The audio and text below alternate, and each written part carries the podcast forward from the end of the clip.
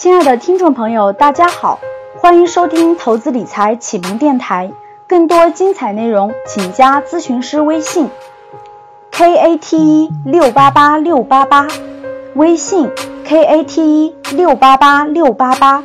下面请听分享。跟教室里面人来说是吧？我就好比我曾经在销售里面讲了一句话：一同样一一根金条放在我们面前。你告诉我，这根金条是良知赚来的，还是这根金条是血汗赚来的，还是这根金条是恶心赚来的？这两根金条都是金条。这个这个桥段的出自是来自于《潜伏》这部电视剧，经常被我拿在销售课里面，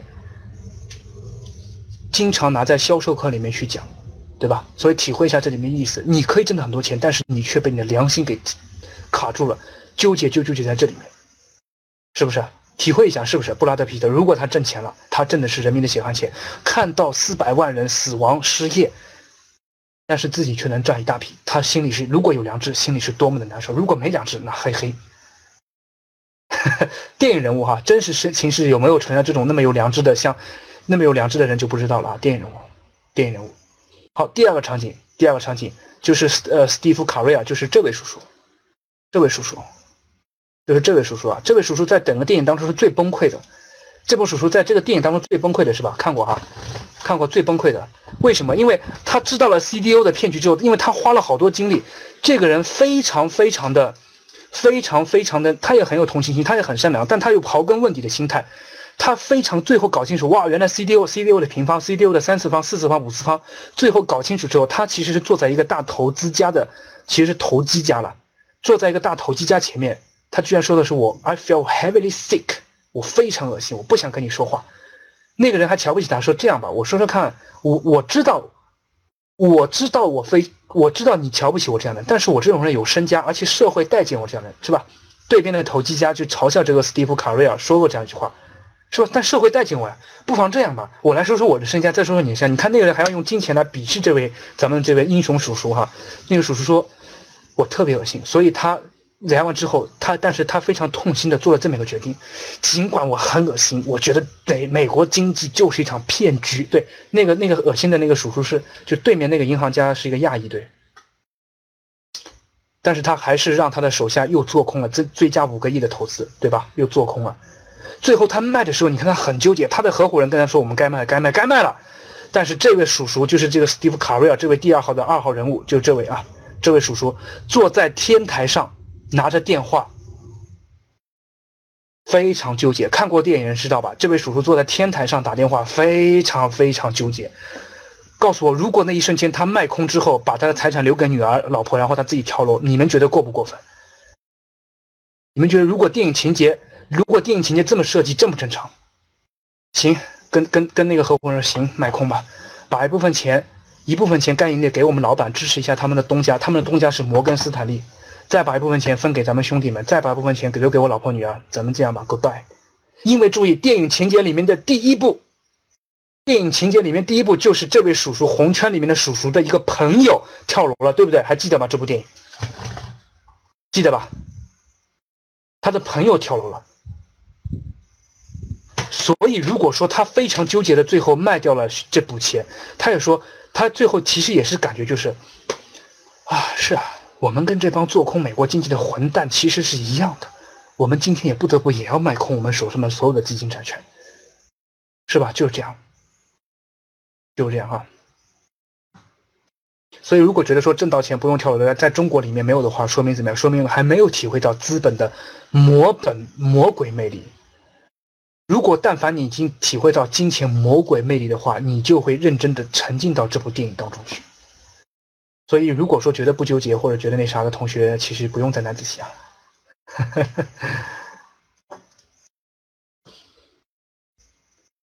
就好比，其实说的很简单。其实我觉得他们的心态很简单。就好比说我，比如说我刘福星，我忽悠刘福星报了格局的作业班，但是我却让刘福星在格局里面亏钱了，并且亏了很多很多钱。刘福星整个家庭都不在了，你觉得我开心吗？我虽然挣了他的学费，但我开心吗？就是这个心态，体会这个心态，注意，体会这个心态。这是一部电影，我们体会这个资本魔鬼魅力的心态。心态，注意，注意，这个是体会这种心态啊，体会这种心态。有人说好，有人说好，他不做空一样利用人进入市场崩盘，没错没错，所以只是他们良心上过不去，良心上过不去。但是还有一点是在做到他们良心之前，在做到他们良心之前，我们应该怎么办？我觉得其实有句话也是戳我自己膝盖，在做到他们这种良心痛苦之前，先学会他们这样的本领。我知道学不会他们这样本领，对吧？这种都是超超级大鳄，我们学一点点接近他们的本领，那就是长期价值投资。长期价值投资。好，大家都说的很好啊，里面有支持有反对的，要的就是这种思想碰撞。这就跟销售里面一样，销售有销售的钱有干净的有不干净的，一样的道理，其实是一样的道理，其实是一样的道理啊。销售的钱其实是一样的道理啊，所以，所以体会一下，体会一下这个心态啊。所以就是这种心态，我们估计这辈子很难体会，因为如果我们真到他那样的水平的话，我们早就抱着被子笑，笑都笑醒了，是吧？所以实际上是体会这种心态，然后秉承自己的价值投资，就是这个意思啊。就不要做这种投机倒把的事情，你也玩不过这种金融大鳄。好，第三个第三个场景就是蝙蝠侠最后关闭了他的基金，注意。为什么我会重点研究这部电影？实际上之前我没看这部电影，因为我也有点看不懂这部电影里面的心态，我也没办法完全体会。但你知道为什么我要看这部电影吗？原因想想看，原因你们绝对会大跌眼镜的。想想看，对，大部啊没关系，大部分索罗斯不会流眼泪，对，没错，没错，索罗斯不会流眼泪的，没错非常错，非常没错。所以这电影只是一种启发，但是这部电影确实有个人推荐我的，推荐我之后他说一定要看，我也有点看不懂，我也不很难体会。尽管我今天稍微能体会一些他们纠结的心态。但是这部电影为什么要看呢？这部电影注意是赵老师推荐我的，因为这部电影，这部电影的问题场景三是让赵老师离开金融投资市场的。现在明白了啊，这部电影一定要看吧。场景三，布鲁斯韦恩最后他帮他的主人公盈利了，自己也有一点钱，然后他关闭了基金，并且写了一封 email 给所有的投资人。他说：“你看到这里面，陈哥你就明白我为什么要离开当时的金融市场了。第一个，你们可以说赵老师也达到了这样的高度。第二个，我我捕捉到了一句话，因为不是斯韦恩说，我感到了内心深处非常非常黑暗的东西，非常非常黑暗的东西。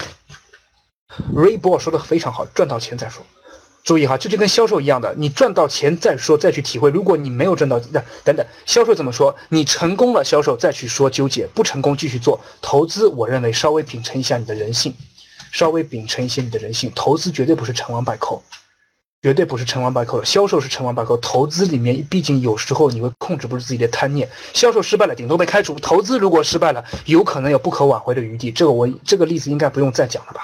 讲了 N 遍了，对吧？销售虽然可以狭义的判断，但是投资可不能这么听啊！所以他感受到人性当中非常深黑暗的一面。我隐约能体会到什么是黑暗的一面。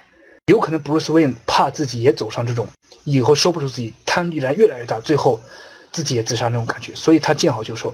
注意，咱们金融市场上只有两类人，第一类就是不成功的，在那边瞎逼逼的人，就好比是我，就好比是我啊。比如说不成功的人瞎逼逼的，就好比是我一样的啊。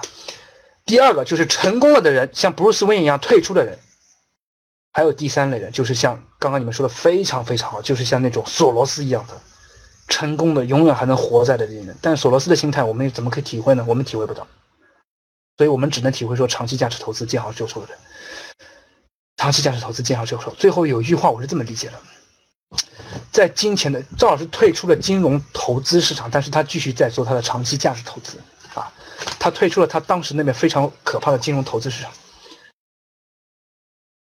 在金钱的诱惑下，一个成熟的人应该还有一丝丝的人性。什么意思呢？什什么意思呢？什么意思呢？就是一丝丝的人性，就是你秉承一点点善良的心念在，因为只有这个东西可能让你不至于犯最后的大错误。有可能索罗斯现在的所有知识，索罗斯现在不钱没有绝对干净和不干净的。注意，索罗斯现在的所有的知识体系能够支撑他再走很久。万一哪一天他被魔鬼的某一点被无限放大了，有可能他会输在自己的某一点上面，是这个意思，是这个意思。我没有说他特别罪恶，但是我觉得作为我们普通投资者，要保留一丝丝的人性，这话对吧？这话对吧？我们普通投资者要保留一丝丝人性，就是至少一点戒除贪婪，这一点可以做到吧？咱们也不要断章取义，咱们也不要评价索罗斯，也更不要评价电影人物。我们没那么夸张，我只是拿这个电影人物，我们来分享分享我的一些感受。所以，普通投资者应该还有一点点的人性。这个人性也不要说善良，不要说慈善，也不要说什么正义，我们就说控制住自己一点点的贪婪，然后尽可能在自己失望或者害怕的时候，尽可能还控制住自己一点点的理性。就这个意思。我知道很难控制，但是不控制很有可能让自己翻船。至少我们投资新手太容易翻船了。控制不了，继续控制，吃一次亏就控制了。第二个，第二个，第二句话也是送给大家，就是控，还第二句话其实就是控制贪婪，控制贪婪的引申意思。我们不羡慕赚大钱人，就是羡慕说我们赚了钱之后能够全身而退。不要说我再追加投资，我再往上去，这个股市还要往上冲，冲冲冲，冲到哪一天，万一它跌停了，卖不出去了，几个次你就赔进去了，或者是那啥啥啥，对吧？所以，其实第二句话就是对这个“贪婪”的这个词的一种理解。好，这是一本书和一个心态分享。接下来就是第四部分超级干货了，就是聊聊我自己的投资啊，聊聊我自己的投资。所以，控制住自己贪婪，不是你的财别碰。就好比之前有人说碰比特币，我知道比特币前段时间涨得特别特别多，是吧？比特币在前段时间涨得特别特别多，特别特别多。哎有人说鸡汤太多了，那抱歉哈，那你可以关掉 YY 离开了，咱没关系。我有自信，咱们教室里还那么多人能够听完我讲后来的家庭资产规划，对吧？注意，比特币能不能碰？问下下一个小问题，比特币能不能碰？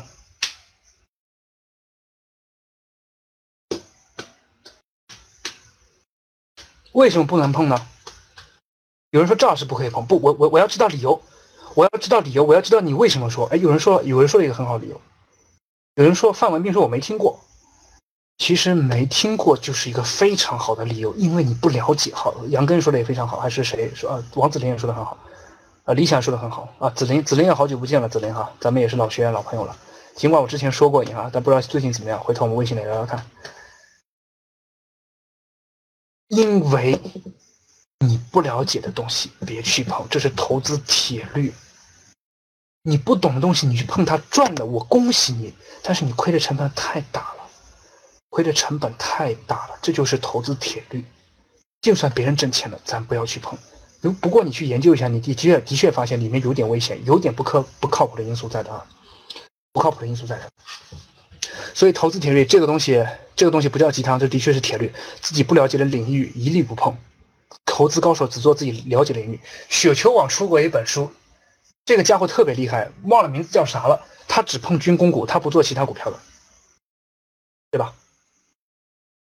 他只做军工股，他不碰其他股票。他也不认为说 A 股能够赚很多钱，他就是做只做军工股，因为他对军工股特别了解，就是这么理，这么就是因为他比较了解。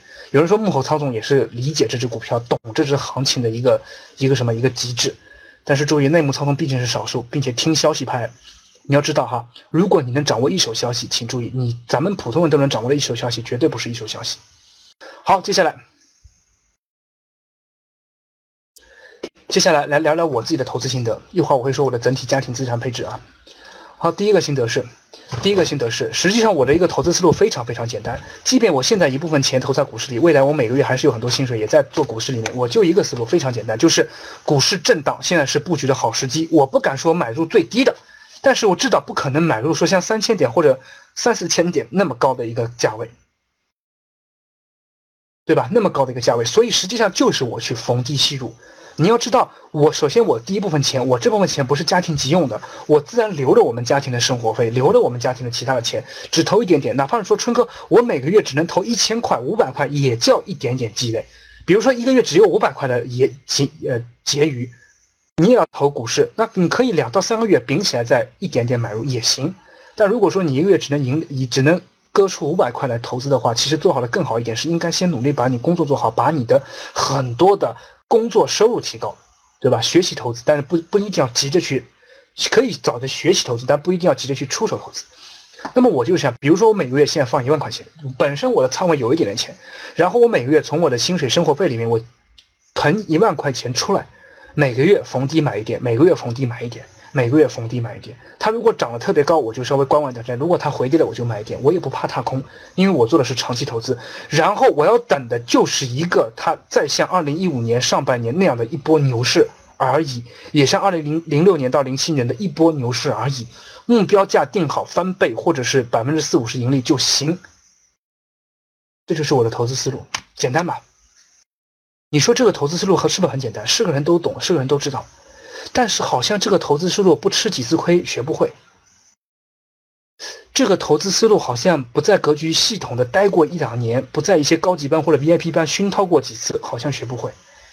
你把这个投资班好比刚刚跟公开课说说我的课是鸡汤的同学，跟他苦口婆心讲完之后，说黄春你是个傻逼，这叫心灵鸡汤，对吧？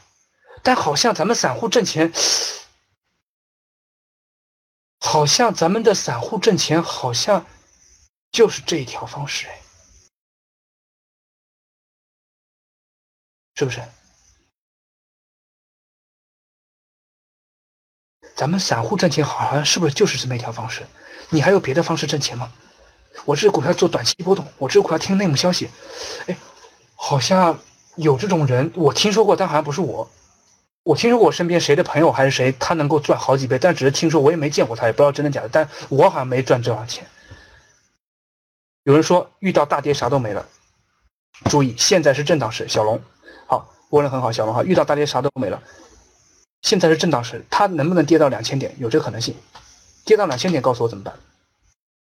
现在从两千八跌到两千点，有没有这可能性？有，但很小。跌到两千六，这可能性很有的。有可能 A 股专治各种不服，跌到两千点怎么办？补仓再买入，补仓再买入。你要知道历史上的平均水平，它会维持在三千到四千以上，我们总有这个机会，对吧？文淼说两千八接近底部区域，但不是最底部，有可能还会再往下探底一点点，但是它是接近泛底部区域，泛底部区域，就这个意思啊。好，第二个，第二个是关键点卖出。我我我提一个卓越班的，赵其实不是卓越班哈。何定龙说，呃，就是刚刚谁问的说，关键是怎么办？还有一个说，关键是买啥？关键是买啥？买啥的买啥的行业和股票是我不能在这个公开课上说，在高级班 VIP 及卓越班上，我们把范围说的很细。买啥？注意思路是一定是未来有价值的股票，而不是说我听了一些消息，我也看不懂这股票做什么的。一定是未来行业有发展、公司业绩很不错的这种股票，而不是那种根本就不知道这股票干啥，只是它表现特别好，我也不知道它干啥，说不定内部有些资本操作，不是这种股票。好，第二步是什么时候卖出？注意，有一个投资里面非常谁都知道的，其实我认为哈，聪明人自然都会知道，谁都知道的，谁都知道的就是把你的本金卖出来，让你的利润去奔跑，帮你赚钱。把你的本金卖出来，把你的利润去奔跑赚钱，也就这样。如果一旦达到你资本翻倍了，把本金立刻卖出来，就是资本翻倍了。比如说一百万翻成两百万了，立刻把一百万卖出来，让你的利润一百万继续滚。你这一百万去做其他类的稳定的投资，或者去做别的，或者去做别的，是吧？或者去做别的。有些人曾经我们分享过一个干货，一个一个投资达人叫张悦，在武汉的，他就是这样，本金到了卖出来，本金到卖出来，他结果靠这十年在武汉买了四套房子。我但是我，但有人说理想说我的模拟盘做到了实盘就是累，那毕竟是不一样的。啊，有人说流氓图说哪有这么好翻本是吧？哪有这么好翻本？我知道现在你要在这个局内翻本不太容易，但是多月班的同学就回答我一点多月班的，比如庆文生，赵老师告诉你的某个行业的某只股票，你觉得翻三倍有没有这个信心？庆文生，咱们做个很小的互动，赵老师。赵老师推荐的那只行业里面的那支股票，我们持有十年，我们不说两三年，我们就说十年，十年翻三倍，已经说的很低了，有没有信心？至少我有，至少我有。有人说太长了，行，没关系，那咱不适合价值投资嘛，咱就去做短期都波动嘛，是吧？所以讲到这里面，其实我能体会到赵老师说的“只渡有缘人”的这个心态啊，“只渡有缘人”的心态。好，第二个，第二我的投资心得，第一个是长期价值持有，其实这个最简单，但是却很多人不愿意相信的这么一个风险哈。第二个，生活节约，这是其实给很多我们投资的很多新人来说的，生活节约，生活节约。尽管你们知道，其实我买辆宝马车是吧？然后我觉得好像我非常的浪费哈。实际上你知道，实际上我现在生活很节约，很节约的。其实我加入格局之后，我生活就非常节约，非常节约。实际上就是。你们看到很多格局，包括在上海见过了。其实我穿衣服各方面还是比较朴素的，也没看到说像一个特别暴发户那种样子。基本上就是我现在虽然我有宝马车，只是有用的时候才用，平时我不怎么开。实是吧？你要想着说午饭多加个菜就是一股什么什么股票啊，多看一场电影五六十块钱可能就一股啥啥啥，出去旅行一次可能花一两千块钱，可能就是一手特别好的股票啊，是不是？你要这么想哈，所以实际上白大褂。哦，啊行行行，今天揭秘吧哈，行，你们以后不用再问我的那宝马什么车了啊，我的宝马是五二五 Li 高配二零一四款，整个车加牌子加起来超过六十万，行了哈，你们不用不用再问了，我已经我已经揭露底了，我已经完完全揭底了哈，已经完全揭底了哈。然后是这样的，的确我经常干的事情就是开着宝马驱车杀一下小车，是我经常喜欢干的事情，是我经常喜欢干的事情啊。可惜你在成都呀，彭小平，你要在上海就好了。有人说车牌号，我这样牌照还得十十万块钱的。注意哈，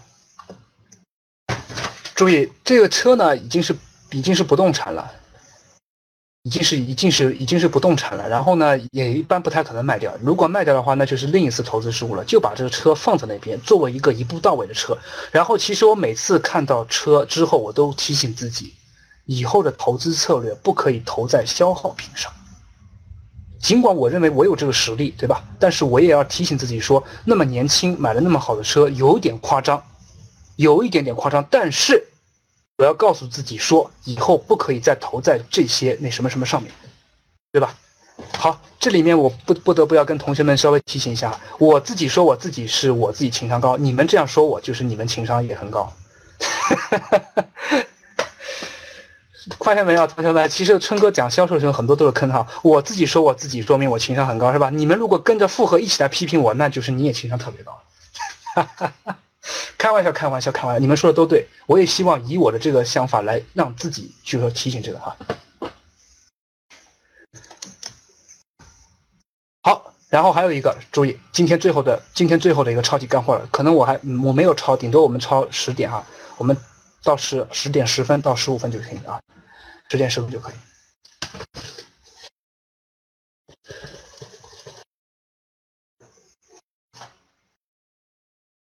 我的一个家庭规划，注意，咱们教室里现在已经准备结婚或者说已经结婚的，打个数字二，我看一下，打个数字二。车的刚刚例子我们讲过了，我们现在讲好，很多人结婚的啊，很多人结婚的啊。好，你们觉得是个人规划重要还是家庭规划重要？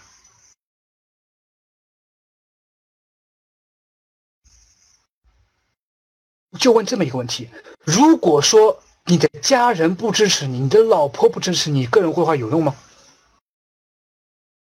就是刚刚有人说是个人的，我看到有人个人，非常简单吧？就我还有一个非常简单问题：新兴行业未来的发展，我们去大城市打拼，如果你的爸妈不支持你，你的另外一半不支持你出去，有用吗？你既可以出去，你可以跟他们较劲，但是你开心吗？你觉得舒顺畅吗？总有一些阻力在，这句话没错吧？总有一些阻力在，更何况连工作，如果要选择你喜欢的工作，都有一些阻力，那未来你的家庭资产投资呢？李天天说的好，最怕的就是后院起火。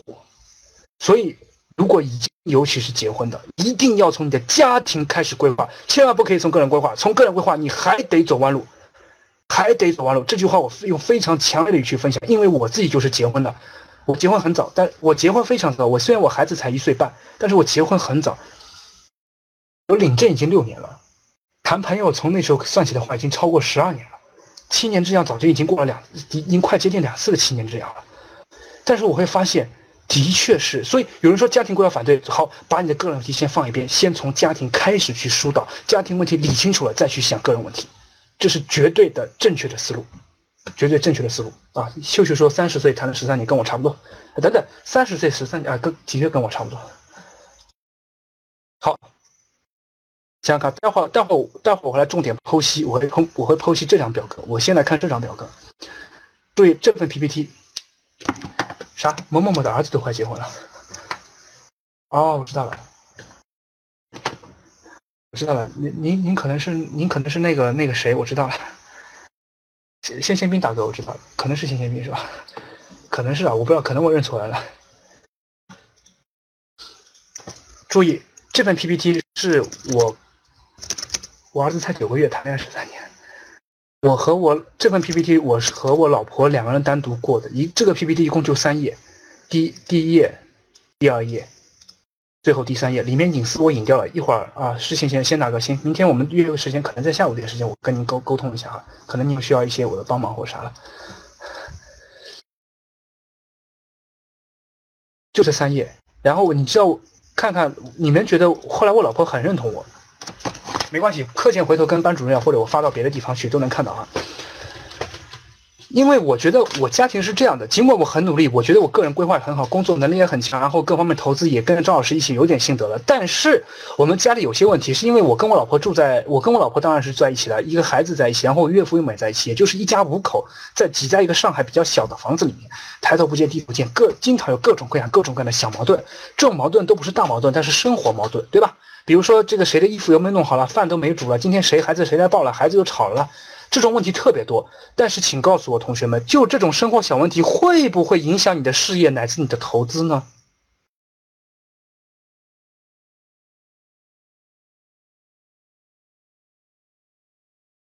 说不会的同学，如果你是结婚的话，我认为你还不成熟；如果你没结婚的话，的确没体会到。